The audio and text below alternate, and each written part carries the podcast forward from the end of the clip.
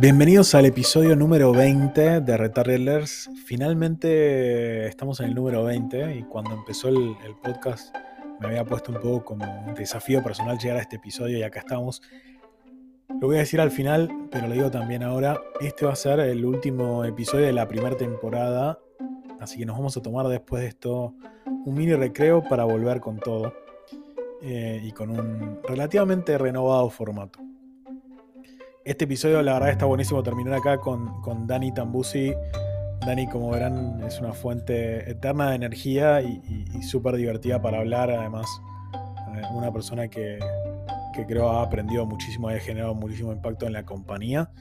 Eh, y, y, como verán, una persona que le gusta que le gusta divertir a la gente, le gusta siempre estar energética y siempre ser una fuerza Así que sin mucho más, les dejo para este episodio 20, el último de la primera temporada de Retargetlers, a Dani.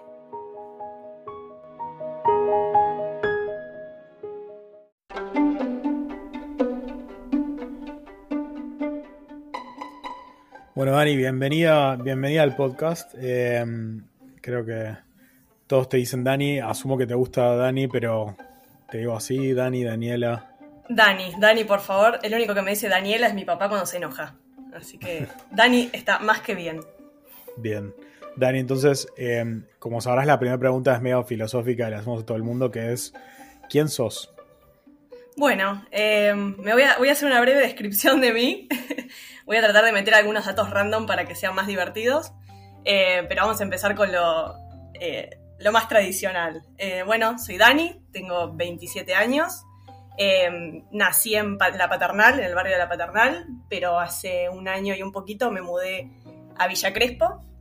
Eh, me mudé con mi novio y tenemos un, perrito, eh, así que soy mamá perruna. me recibí hace muy poquito de la licenciatura en Ciencia de la Comunicación, así que soy recientemente licenciada, después de muchos años de carrera. Finalmente llegó el día.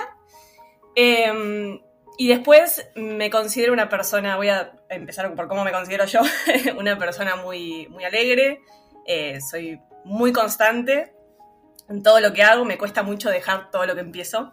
Eh, y me da mucha gracia porque, por ejemplo, a mí me gusta mucho hacer ejercicio, me gusta mucho entrenar, eh, y después cuando me engancho con algo, me cuesta mucho dejar, a pesar de que me cueste, que me cuesten las cosas, para mí yo me las tomo como un desafío súper personal eh, y ir viendo que avanzo me encanta, entonces eh, la constancia creo que es algo que me caracteriza mucho. Eh, después otra cosa que, que, creo, no me gusta decir que, que soy graciosa, eso me, me, parece que lo tienen que decir los demás, pero sí puedo decir que me gusta muchísimo hacer reír a la gente, me gusta que la gente eh, se sienta cómoda conmigo, eh, soy una gran rompedora de hielos, los chicos creo que, que del equipo se habrán dado cuenta, eh, siempre me encanta empezar las, las dailies o las reuniones hablando o activando un poco a la gente, eh, como buen día grupo, un poco así, eh, para hacer sentirlos cómodos y, y, me parece que eso contribuye mucho a, a, al ambiente, entonces eso me, me, me encanta. Eh, y yo creo que hacer reír a alguien es, es muy difícil, por más que, que me guste intentarlo, pero más me gusta hacer sonreír a la gente. Me parece que uno puede hacer sonreír a la gente con algo tan simple como hola, buenos días, ¿cómo estás? ¿Cómo te fue? ¿Qué onda el fin de? A mí me gusta decir mucho hola rey, hola reina, ¿cómo estás? Así como rompiendo bastante el hielo y siendo bastante eh, súper cordial. Así que creo que eso es algo que me caracteriza bastante. Eh, bueno, después otra de las cosas, me cuesta bastante enojarme. Eh, generalmente me a ver que estoy de buen humor, aunque sí me enojo. Y cuando me enojo, no soy explosiva, pero soy medio como que me lo guardo para adentro y te das cuenta que estoy enojada, eh, pero no suele pasar. Eh, y me cuesta mucho decir que no. Soy una, una persona que dice mucho que sí. Y, y me cuesta bastante poner como ese límite, pero bueno, eso es algo que lo estoy trabajando. eso es para otro ambiente. Eh, así que creo que puedo decir que esas cosas me resumen un poquito en todo lo que es mi, mi personalidad. Eh, y después tengo algunos datos randoms, como que me gustan muchísimo los memes, como soy una persona así bastante divertida, me gustan muchísimo los memes eh, y me gustan todas las cosas que son de, de actualidad. Eh, soy mega fanática de las celebrities, pregúntame cualquier cosa de cualquier celebrity y te voy a decir hasta, no sé, el día en que nació. Em, me gusta muchísimo hacer ejercicio, eh, entreno acrobacia en telas em, y desde muy chiquita hice un montón de actividades.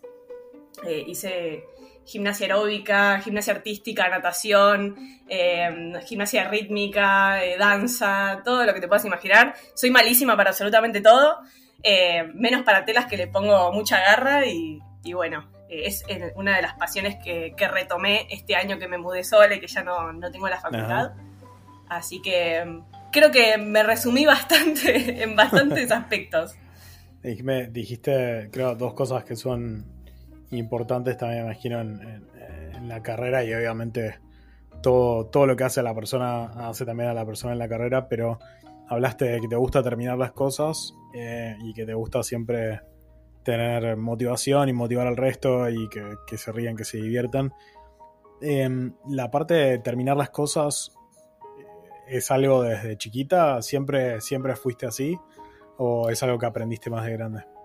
Eh, no, creo que siempre fui así. Soy, siempre fui como una persona muy aplicada. Eh, ya desde el, desde el colegio.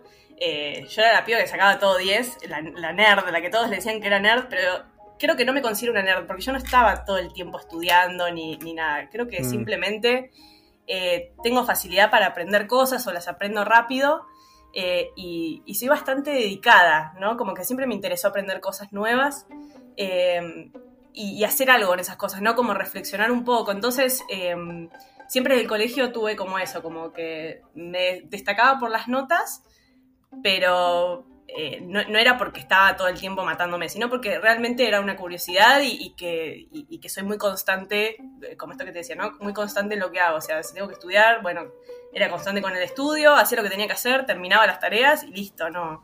No es que me pasaba horas, de hecho yo me pasaba horas y horas jugando a la computadora, o sea, todos los jueguitos, eh, yo tengo un hermano que es más grande que yo, tiene 13 años más, pero nosotros, cuando yo era muy chiquita, él ya era bastante grande, ya era un adulto, eh, pero él siempre todas las tardes se sentaba a jugar conmigo a la computadora, entonces me pasaba horas y horas jugando vía red, en esa época era vía red, con mi hermano que tenía la computadora en otra habitación. Eh, y yo la tenía en el living. Y me pasaba horas haciendo eso y esperando que mi hermano llegue del trabajo, de la facultad, para que se sentara y jugara conmigo. Entonces... Eh, ¿Eso en el colegio y cuando entraste a la facultad te costó más o fue como misma historia pero en otro lo mismo, fue, fue lo mismo y de hecho me acuerdo porque mi colegio, a ver, no era de los que te exigían un montón. Eh, a mí me iba súper bien, pero justamente tenías materias y materias. Tenías materias que quizás tenías profesores súper exigentes y otros que eran mm, como un paseo. Eh, y entonces cuando yo estaba terminando el secundario, dije, bueno, vamos a probar qué onda esto. Yo me decidí por ir a la UBA y empecé el CBC. Yo en ese año decidí no, no trabajar tampoco, sino que dije, bueno, vamos a ver qué onda hice el CBC y en el CBC, que eran materias bastante complicadas, que nunca había visto en mi vida, me fue súper bien. Me sorprendí a mí misma con que me había ido súper bien porque una carga de estudio también muy grande, tenía materias como semiología, sociología, psicología, bueno, sociedad de Estado, todas materias de muchísimo estudio y cuando se te juntan todas esas materias de mucho material, eh, te puede llegar como, como a tapar un poco el agua, pero creo que mm, que con esta facilidad que yo tenía, yo tengo bastante memoria fotográfica. De hecho, hoy por eso cuando te pedí algo te dije, es esa, es esa presentación que tiene tal y tal cosa, eh, me ayudó mucho a, todo lo que fue el tema del estudio, por más que yo leía, o sea, eran cosas que leías y estaban en Times New Roman menos 10 directamente. La letra era ínfima. Eh, pero, pero bueno, nada, eh, tengo mucha facilidad como eso para procesar grandes volúmenes de, información y yo me hacía mis resúmenes y después me acordaba con cada color. Bien de nerd, ¿eh? Súper nerd. Eh, pero eso fue mi metodología y me ayudó un montón al empezar la, carrera y después me di cuenta que, bueno, ese era el camino que, yo quería seguir porque estaba con muchísimas dudas cuando dejé el secundario. Eh, para, los que, para los que no son de Argentina o no fueron a la UA, el, el CBC es el ciclo básico común, creo que significa es el primer año medio en común que tienen todos los, todas las carreras de grado en, la Universidad de Buenos Aires. Vos ahí estudiaste Ciencias de la Comunicación, em, que diría que, o sea, espero que suene bien, pero no es una, no es una carrera que uno diría que un nerd termina estudiando. Eh, si, se entiende a lo, que me refiero. ¿Por qué, ¿Por qué para ese lado? ¿Qué, ¿Qué, te llevó para la comunicación? La verdad, eh, fue un poco de suerte que creo que tuve, porque yo cuando terminé el secundario, a mí me iba súper bien, pero no tenía ni idea de qué seguir, porque me gustaban bastantes cosas. Por un lado, me gustaba mucho el diseño gráfico, eh, yo me llevaba muy bien con todas las herramientas de, de diseño, en ese momento se usaba mucho CorelDRAW, eh, y, en esa época hice varios cursos durante todo el secundario que te daba la UTN, que es otra universidad, eh, sobre CorelDRAW, entonces practiqué mucho ahí. Después me gustaba mucho lo que era publicidad, porque mi hermano es publicista también. Eh, a mi papá le salieron dos publicistas. Así que mm, también yo siempre, desde chiquitita, yo lo vi a él básicamente en su etapa de, de universidad y a mí me fascinaba lo que él hacía, porque hacía muchas cosas de diseño que a mí desde chiquita me llamaban la atención. Eh, más allá de lo que era publicidad, pues yo no entendía nada, eh, pero siempre como que lo vi a él de alguna manera como un modelo a seguir, ¿no? Y, medio que me fascinaba todo eso, dije, bueno, publicidad puede ser. Eh, y después me gustaba nutrición, por una cuestión de cuando yo ya terminando un poco el secundario, me empecé a preocupar un poco más por la alimentación, por el ejercicio, como que ser más consciente de todo eso, que, también es, es, una gran pasión que hoy tengo. Eh, y, que, y, que, también durante estos años eh, investigué eh, y, y, empecé a conocer más en profundidad, pero, pero bueno, tenía como una mezcla de cosas y no sabía bien qué hacer. Entonces me acuerdo que me metí a la página de la UBA y empecé a ver los planes de estudio.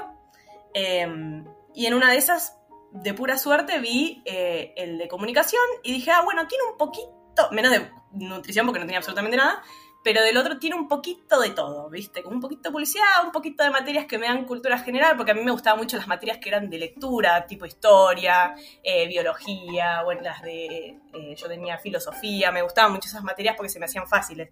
Eh, no así como matemática, por ejemplo, pero tampoco me iba mal.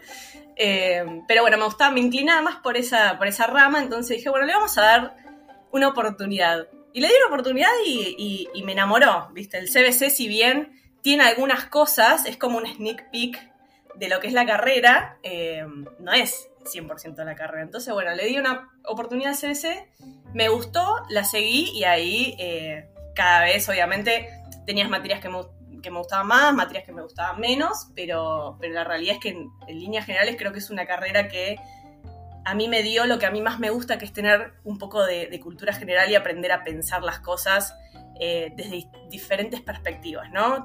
Yo siempre digo que la, carrera sí está bien, está buena, pero lo que principalmente te da es herramientas para vos pararte en el mundo y empezar a ver cómo vas a resolver diferentes cuestiones. Eh, y eso fue lo que yo más eh, valoro de la carrera en sí. Más allá de los contenidos específicos, creo que tanto la cultura general que te da como estas herramientas eh, son la clave para mí. Eh, y bueno, así fue, como me, después de 10 años me recibí. de una y el, creo que em, la parte, yo siempre digo, una de las cosas más importantes de la carrera es aprender a pensar. Em, creo que la universidad, lo que tiene la UBA al ser una universidad pública también, es que esto que vos decís de ser diligente o ser aplicado, medio que en la UBA no te quedan mucha opción más que ser eso. Em, hay gente que le cuesta mucho, de hecho, cuando sale de la, de la secundaria, está más acostumbrado a que lo acompañen ¿no? en toda la estructura de la secundaria entra a la facultad y tiene que hacerlo por su cuenta. Es más parecido al trabajo en ese sentido, ¿no? Donde, donde uno está más acostumbrado a tener que resolver por su cuenta, ¿no? Contame, empezaste ahí la, la, universidad, em, eventualmente terminaste hablaste sobre hacer cursos y has hecho muchos cursos durante el secundario, durante la universidad, en ahora últimamente también. ¿Qué, ¿qué, onda? ¿Eso también de dónde sale? ¿Te lo, te, ¿La gente, alguien te apuntó para ahí o naturalmente sale el, interés de tu lado y, buscas el curso? ¿Cómo surgen esos? Mira, en el secundario em, yo, bueno, mi mamá, que era la que más me estaba un poquito atrás, eh, siempre me decía, bueno, aprovecha eh, todo el conocimiento que puedas como absorber o, todo lo que puedas hacer en esta época, que es cuando vos solamente tenés que aprender cosas o dedicarte al colegio. Entonces, bueno, yo perdí a mi mamá muy chica, yo tenía 14 años, justo entrando al secundario. Eh, y me quedé como con eso, ¿viste? Y más que yo soy una piba súper curiosa, me encanta conocer cosas. Entonces, en el secundario, eh, todos los años te daban como la oportunidad de hacer cursos de la UTN, que eran certificados, y que vos trabajabas todo el año en un plan, eh, como si fuese de estudios, que vos lo hacías después del colegio, para diferentes programas, por ejemplo, Word, Excel, PowerPoint, Corel, etcétera. Dreamweaver creo que se, enseñaba en ese momento también, vos elegías uno, hacías todo el plan ese año y al fin de año ibas a rendir un examen como cualquier, como si fuese una mini carrerita. Entonces un curso bastante largo. Entonces yo, a partir, creo que a partir del segundo año, eh, todos los años hice un curso diferente, hice uno de Word, uno de, creo que hice uno de Word, uno de Excel y uno de, y bueno, el de Corel Draw que eran dos, porque uno inicial y otro avanzado, eh, y me fue bien, y me re gustó lo que aprendí, porque a mí me gustaba mucho el diseño, eh, como te dije, y, después eso para cuando yo entré a la carrera, que tenía que hacer cosas de diseño, me resirvió, porque era la, del grupo que diseñaba como los, los flyers o, las, sí, las gráficas para distintos soportes que nos pedían para los trabajos prácticos, entonces me resirvió. Eh, Corel Draw, Corel Draw es parecido a tipo Illustrator. Es, un es el, como el precursor del Illustrator. Es el anterior a Illustrator. Exactamente.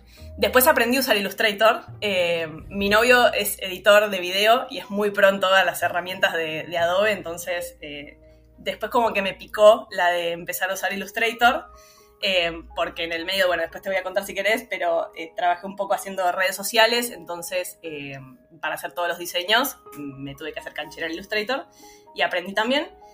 Pero antes de eso, cuando yo salí de... Sí, cuando ya estaba en segundo año de la facultad más o menos, hice un curso de Community Management que en esa época, o sea, en ese momento recién estaban surgiendo las redes sociales.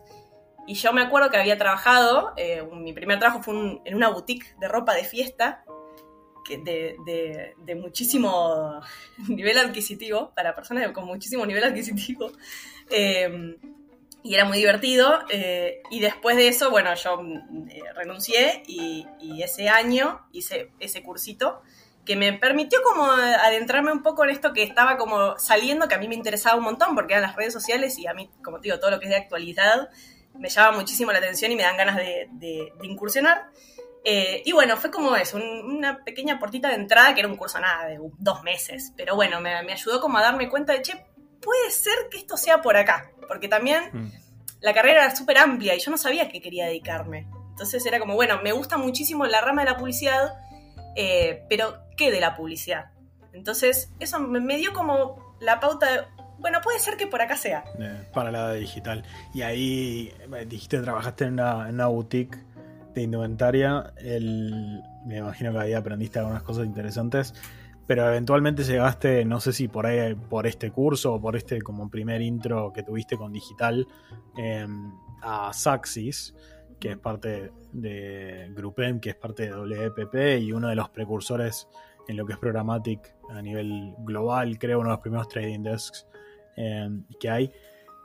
¿Cómo llegaste ahí? O sea, ¿fue algo que buscaste o apareció una búsqueda, aplicaste, quedaste y ahí aprendiste un poco el mundo de programática?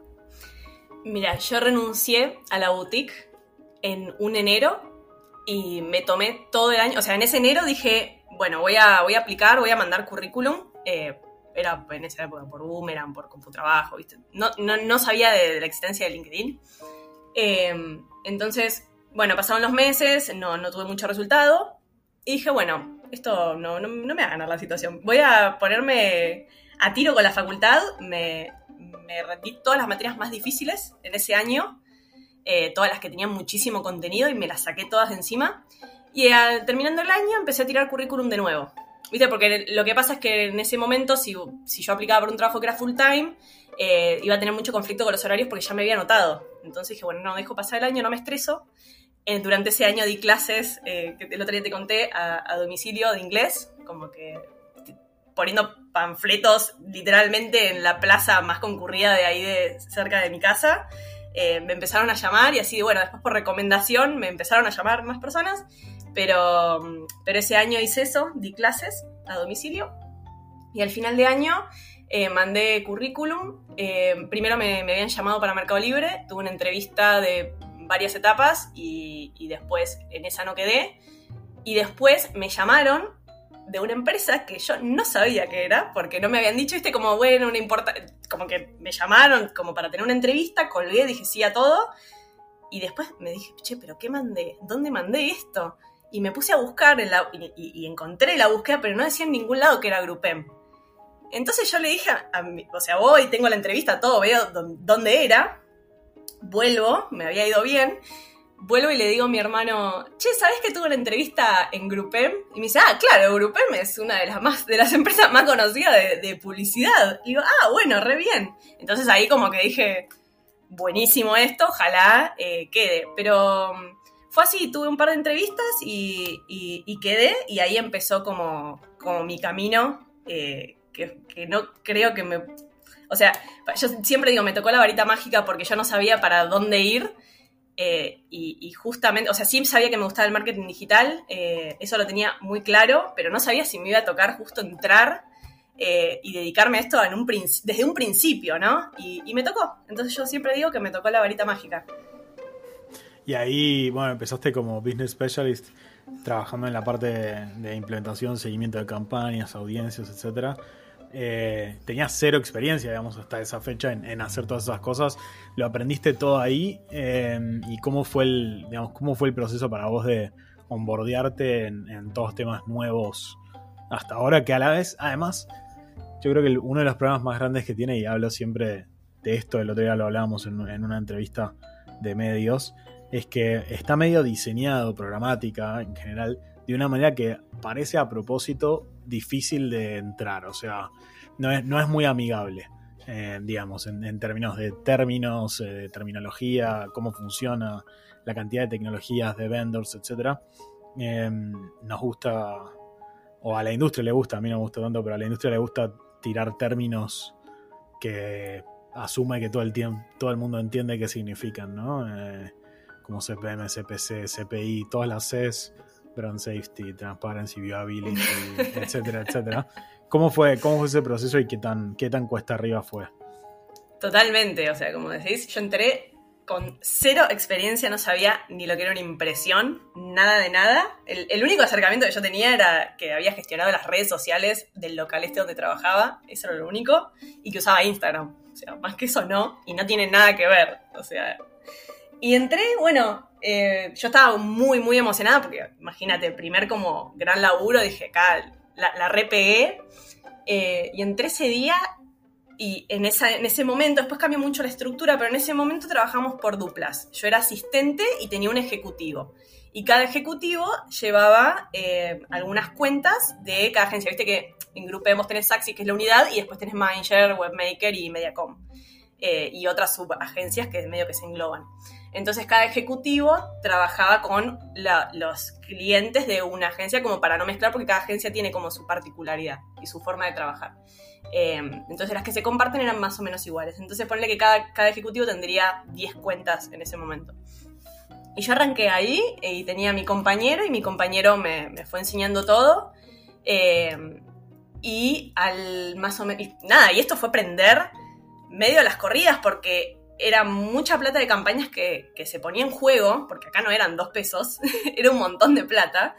Eh, y era un poco eso, aprender, bueno, hacer el plan bien, porque yo tenía que hacer el plan, el reporte, mandar a implementar, ver que esté saliendo bien, entender todos los conceptos, que esté midiendo, eh, no sé, bien mode, que esté, no sé, bien el viability, el CTR, entender como todos estos conceptos que para mí eran súper nuevos, entender que un, completion rate, entender qué es un conversion rate, cuándo hay una conversión, qué es un pixel, no sé, un millón de cosas que tenías que tener en consideración para después aplicarlas y hacer un buen reporte que realmente le diese al cliente lo que quisiese ver eh, y que lo incentivara a hacer una nueva inversión en otra nueva campaña y también hacer propuestas que sean atractivas también eh, para, que, para conseguir clientes nuevos, trabajar en pitch bueno, un montón de cosas, porque hacíamos un montón de cosas y fue aprender esto medio, medio en contrarreloj. Em, y bueno, y así fui, como con muchísima voluntad. Eh, y me, a mí me encantaba, a mí me parecía apasionante porque eran un montón de cosas que yo nunca jamás en mi vida había visto. Eh, pero este, este, mundo nuevo, que que era tan nuevo, porque todo lo que era digital en ese momento como que estaba recién en el boom. Eh, nada, me, realmente me apasionaba. Entonces yo creo que fue mucho, mucho eso lo que me permitió como aprender en un plazo corto, ¿no? Eh, esta, esta, pasión que me había, se me había despertado a mí por este nuevo mundo eh, totalmente ajeno, pero, pero me parecía como un re lindo desafío, muy divertido. Realmente me, me, empezó a divertir lo que yo hacía. y también que tenía un muy lindo grupo de trabajo, ¿viste? Yo siempre digo que tuve suerte en el sentido porque todos los grupos de trabajo que, tuve eh, y que tengo eh, son la verdad que muy, muy lindos y, siempre están como para ayudar a uno y eso a mí me hace que yo tenga muchas ganas de devolver lo mismo. Entonces cuando entraba alguien nuevo, eh, la persona que lo capacitaba generalmente era yo porque a mí me gusta hacer eso. entonces, nada, se, armaba como todo un ida y vuelta de buena onda y de, intercambio de experiencias que, y de conocimiento que estaba muy bueno. Em, entonces así, así fue. Y así fui avanzando en, en Saxis hasta que en un momento, bueno, eso, sí, eh, nada, hasta que en un momento... Contame, antes de pasar a, cambiaste, estuviste casi cuatro años que, en la... Primero, para primera experiencia es bastante tiempo. Segundo, en, este año, digamos, en esta época de la humanidad. Eh, también es raro que alguien se quede cuatro años en una compañía, no es común. Yo veo muchos CVs, entrevistamos a mucha gente y, son los casos más raros. Em, especialmente en una empresa tan grande como Saxis, que tiene mucha rotación, una, como Grupo M en realidad, ¿no? pero Saxis en particular. Em, hay una cosa que creo que, la gente por ahí que está empezando en publicidad le cuesta un poco.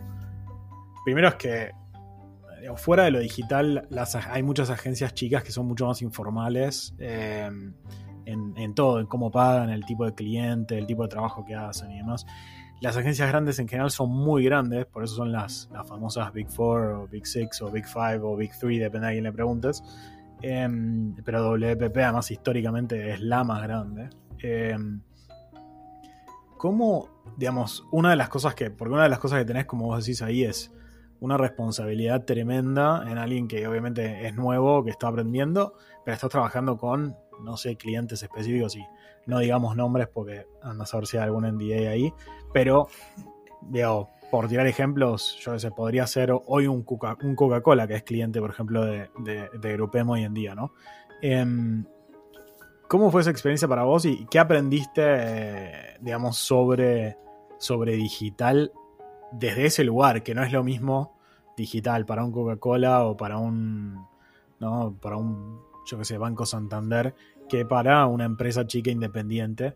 Creo que cuando decía antes que, programática es como de difícil approach, es difícil de entender, está medio diseñado para ese tipo de marca gigante que tiene una superestructura.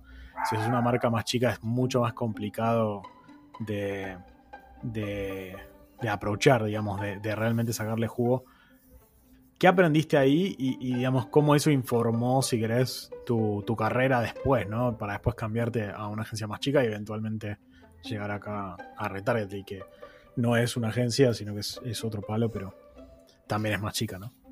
Yo creo que al trabajar con clientes así grandes y en una, una mega empresa, digamos, eh, aprendés a ver realmente y a, priorizar, ¿no? a, ver entender qué es lo que cada uno de los clientes tiene en la mente o prioriza y lo que necesita.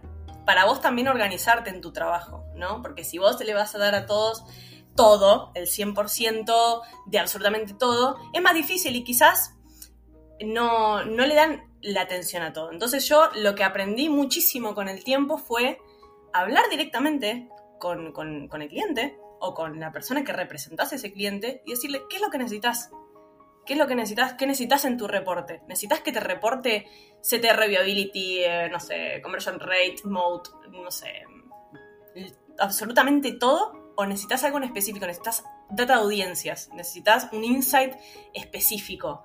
Eh, y cuando empecé a hacer eso, empecé a, organizar muchísimo mejor mis tiempos y a, y a sacarle mucho más provecho y entender bien cómo era la dinámica de cada cuenta, ¿no? Eh, entonces, em, y, eso creo que hoy, hoy por hoy también lo aplico muchísimo a entender cómo priorizar las cosas.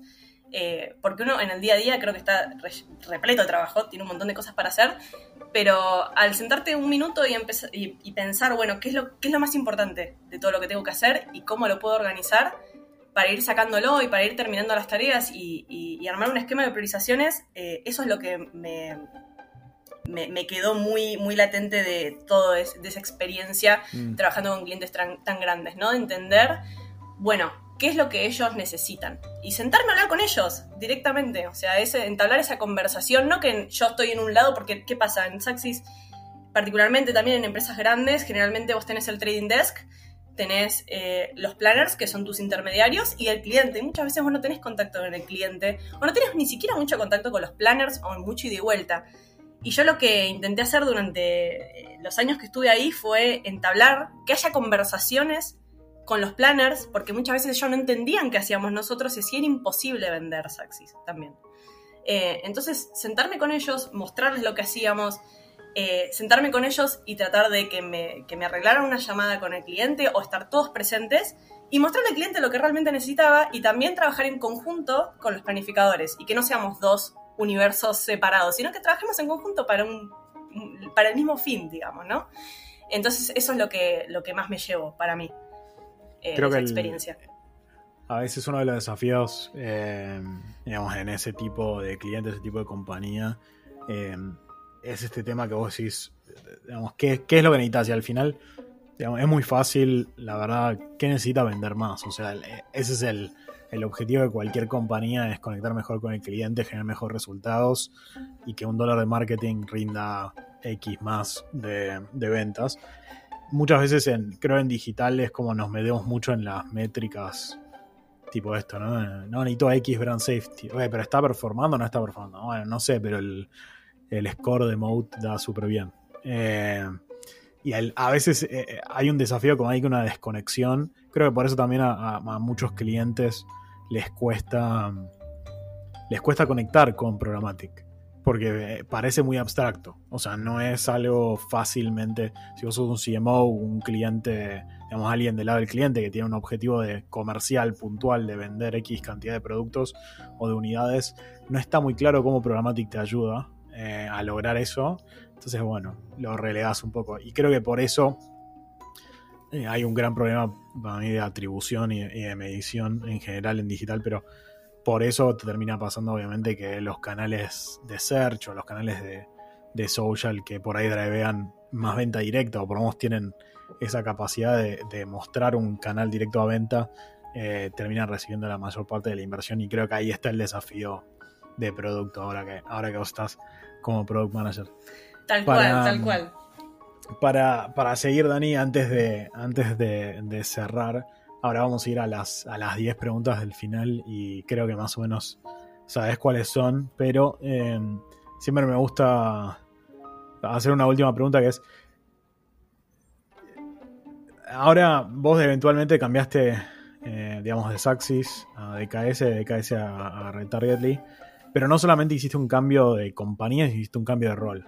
Eh, y pasaste a ser product manager, venías de, más del palo de operaciones o digamos de, compra de campañas. Em, y de vuelta tuviste que aprender.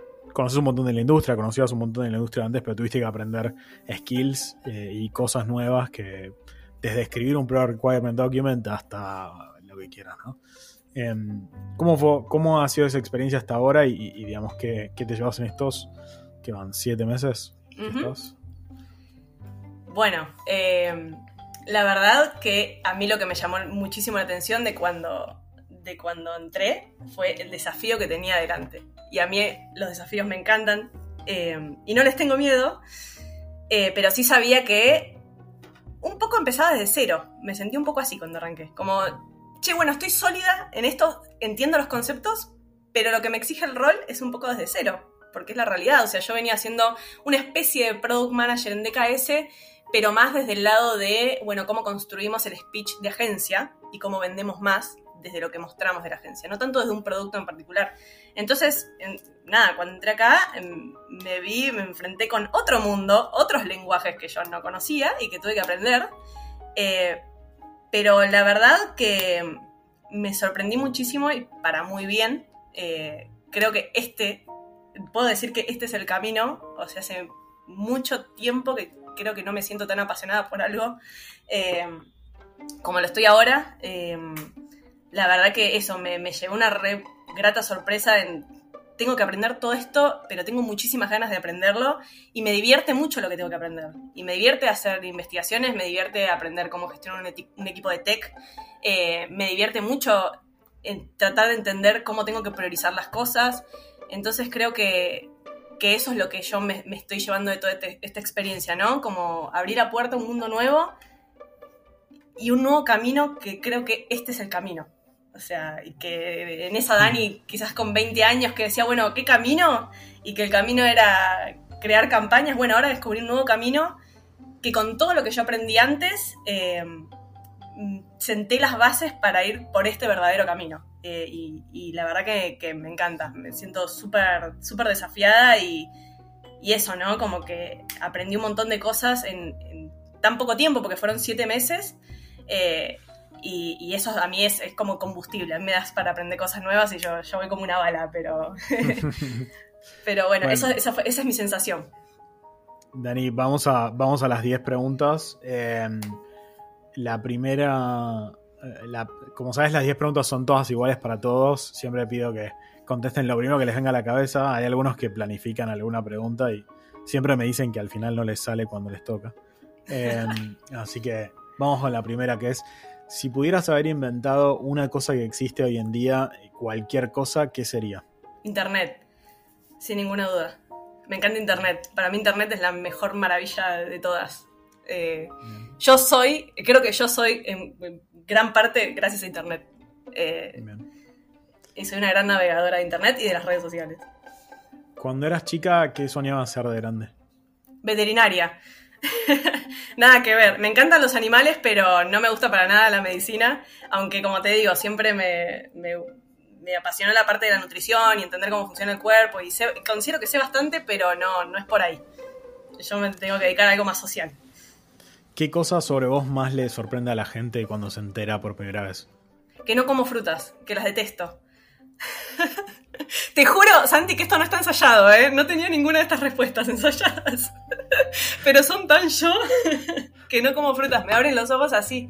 Y otras que no tomo alcohol, que no me gusta el sabor del alcohol, soy totalmente abstemia, o sea, muy de vez en cuando tomo una cerveza, pero no me gusta para nada el alcohol. Bien. ¿Cuál es el mejor consejo que te hayan dado? Uh, em, bueno, voy a usar uno que ya que, lo dije en esta charla, que fue el que me dio mi mamá, que es que aproveche todo el conocimiento que pueda, que pueda absorber y que, que me esfuerce en, por conocer más y, aprender más. ¿Cuántos monitores usas? Uno, el de la, el de la notebook, y no uso eh, mouse, no tengo mouse, uso mousepad. Usas solo la, solo la notebook como si fuera vieja escuela, sin monitor extra, nada. Y un dato más, hice un retrato eh, de mi novio y mío solamente usando el mousepad en, Illustrator. Un retrato dibujado. Muy bueno. Eh, ¿Qué canción no puedes parar de escuchar últimamente? Uh, esta la recé porque la vengo escuchando hace como cinco meses. Es una canción de Post Malone con Doja Cat que se llama I Like You eh, y es un demon. No puedo parar de escuchar. ¿Cuántas horas por noche tenés que dormir para sentirte bien al otro día? Ocho. Ocho. Soy, soy muy dormilona. Si pudieras hablar con una hora con una persona, cualquier persona viva o muerta, conocida tuya o histórica de cualquier momento, ¿a quién elegirías? Eh, uh, esta es re difícil. Ay, no sé. Eh, la voy a pensar. Eh, ¿Quién podría ser? Una, una celebrity. Eh, a ver. Bueno, vamos a, vamos a ir por eh, Kylie Jenner, alguna de esas que me cuente cómo hace, cómo es un día de su vida. Me, fascinaría saber cómo es un día de su vida fuera de las cámaras. Bien. ¿Qué tiene de distinto para vos un buen día de un mal día? Un buen día. Em, bueno, un buen día sin dudas tiene algún chiste de mi novio, que es la persona más graciosa que conozco. Eh, y después vengo yo. Eh, pero un buen día tiene muchos chistes y mucho ida y vuelta con mi novio y ver una buena serie. Eh, y bueno, y un mal día. Eh, pasa que no sé, no. Algo que me salga, quizás que me, que, me salga mal o, que, me, que me reten, eso no me gusta que me reten. Bien. Bueno, además de ser una gran nerd, palabras tuyas, no mías, ¿qué hobby o interés te define? Em, bueno, miro muchísimo, pero en cantidades siderales, eh, tiempo invertido en TikTok. Pero mm, más de 5 horas diarias, te diría. Cuando me voy a dormir, cuando me despierto, un poquito en el medio y esa es como mi, obsesión, mi última obsesión. Después cuando era más chica eran los jueguitos. Eh, jugué un montón de tipos de juegos y conozco muchos juegos. Eh, pero ahora te diría TikTok. Ya saben, para el equipo de tech, si, si Dani está tarde con algún PRD o algo, es por TikTok. No, pero ellos ya eh, lo saben. Yo les paso TikTok y les paso trends y cosas bizarrísimas y se ríen con eso. Bien. bueno, Dani, con eso, con eso terminamos. No sé si si querés decir algo más como para cerrar y ya le damos cierre a la, entrevista, al podcast. No, la verdad que muy, muy divertido. Eh, pasé un re lindo rato y, nada, medio muy terapéutico todo, ¿no? hablar un poco, reflexionar sobre uno y hablar medio en retrospectiva. Eh, está bueno de vez en cuando. Así que nada, Santi, te agradezco que es muy divertido el espacio. gracias a vos, Dani. Gracias a los que nos escuchan como siempre. Em, voy a decir solo una cosa para. Este es el episodio número 20. Es el último que voy a hacer en un tiempito. Vamos a tomar un, mini recreo. Así que, Dani, tuviste el, gusto, el orgullo de, ser la que terminó la primera temporada. Fueron 20 episodios la primera temporada de Retardlers. Así que gracias a todos y nos veremos pronto cuando volvamos.